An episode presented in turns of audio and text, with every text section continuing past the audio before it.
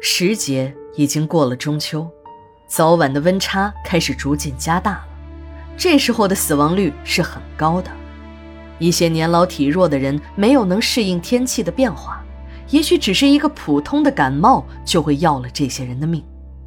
但这时的天气还没有完全冷下来，遗体是不能在常温下长期保存的，所以馆里的火化组又开始了三班倒。这一班下来，烧了十几具遗体，我和强子都有些招架不住了。小赵呢，早就趴在桌子边上，手还扶在骨灰斗上，就睡了过去。看着炉火渐渐熄灭，强子对我说：“梅姐，你先去值班室休息一下吧，捡骨灰的活就让我跟小赵干吧。”我点了点头。在这几个新火化工中，强子的业务算是好的了。让他独立烧炉，我还是放心的。这火化室里，主要的负责人是老王和我，别人都是我们火化组的成员。如果真的是三班倒，我要值两个班，老王一个班。老王毕竟年纪大了，还是我的老前辈，正是老王把技术传授给了我，我才能在殡仪馆里长期做下去，并且各种业务也还说得过去。这一切。都有人家老王的功劳，在没有人接替老王的时候，我即便是多干一点那也是心甘情愿的。我一边打着哈欠，一边往出走。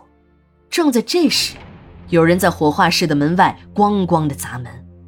我打开门一看，是秦姨。秦姨告诉我说：“哎呀，快点快点，馆长来电话了，让咱们都去收尸。”这时，小赵也已经醒了过来。强子把两个炉子中的骨灰都已经倒进了骨灰斗里，炉子也清理完毕了。哎呀，快点儿，强子，骨灰回来再捡，先去收尸。秦姨火急火燎地催着。我一听秦姨的这个腔调，就知道又出了什么大事儿。我们火化工说的大事儿，不是什么大的事件，而是收尸的数量和难易程度。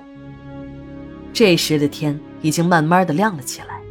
秦姨一说，我才明白，原来就在墓地发生了枪战，还死了几个人。史馆长打电话让秦姨到火化室找我们，立即到墓地那边把尸体收回来。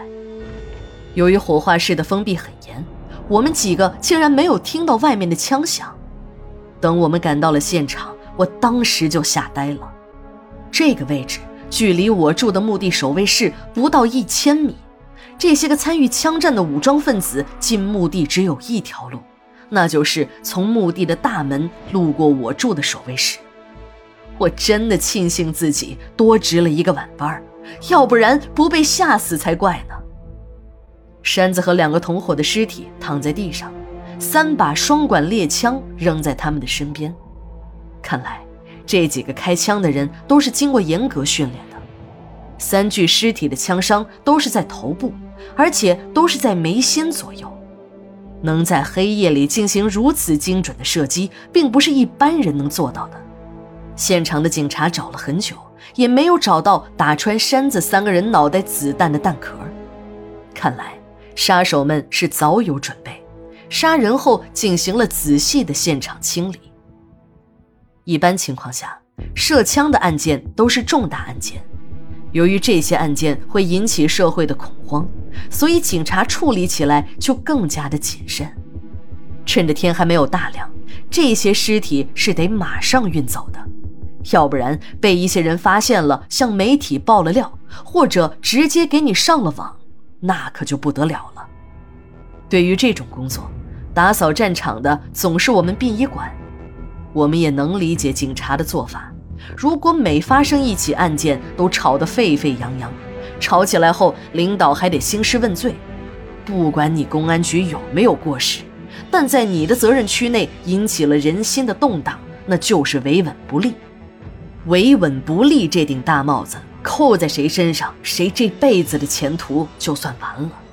组织部门会在你的档案上写上一笔，此人不可重用，你呀就是个官场的活死人了。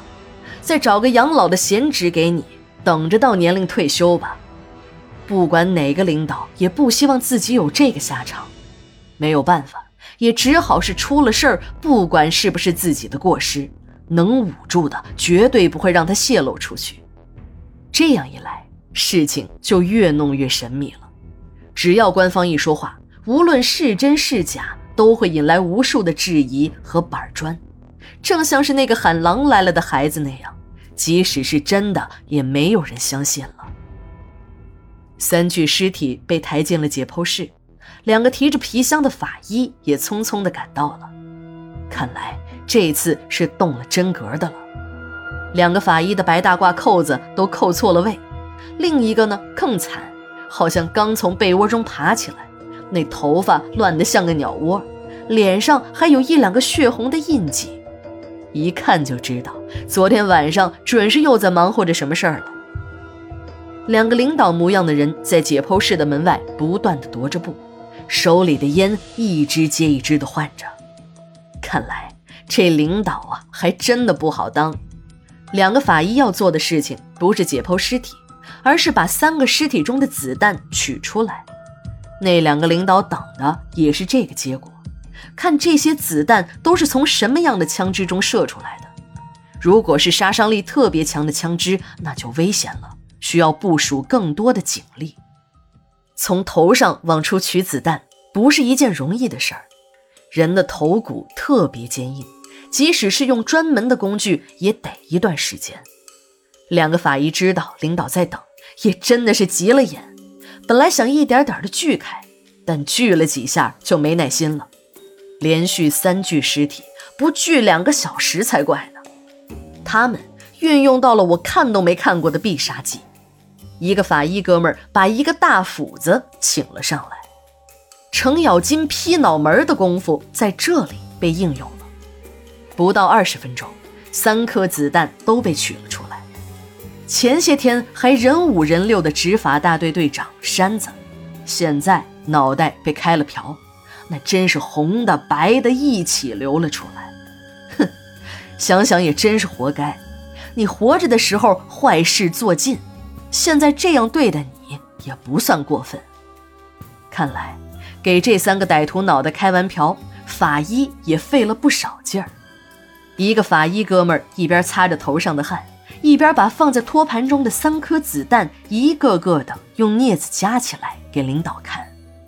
领导看着看着，这脸色就变得非常的难看。在一间特殊的办公室里，两个人隔着宽大的办公桌，手里。都端着枪，对着对方的脑门。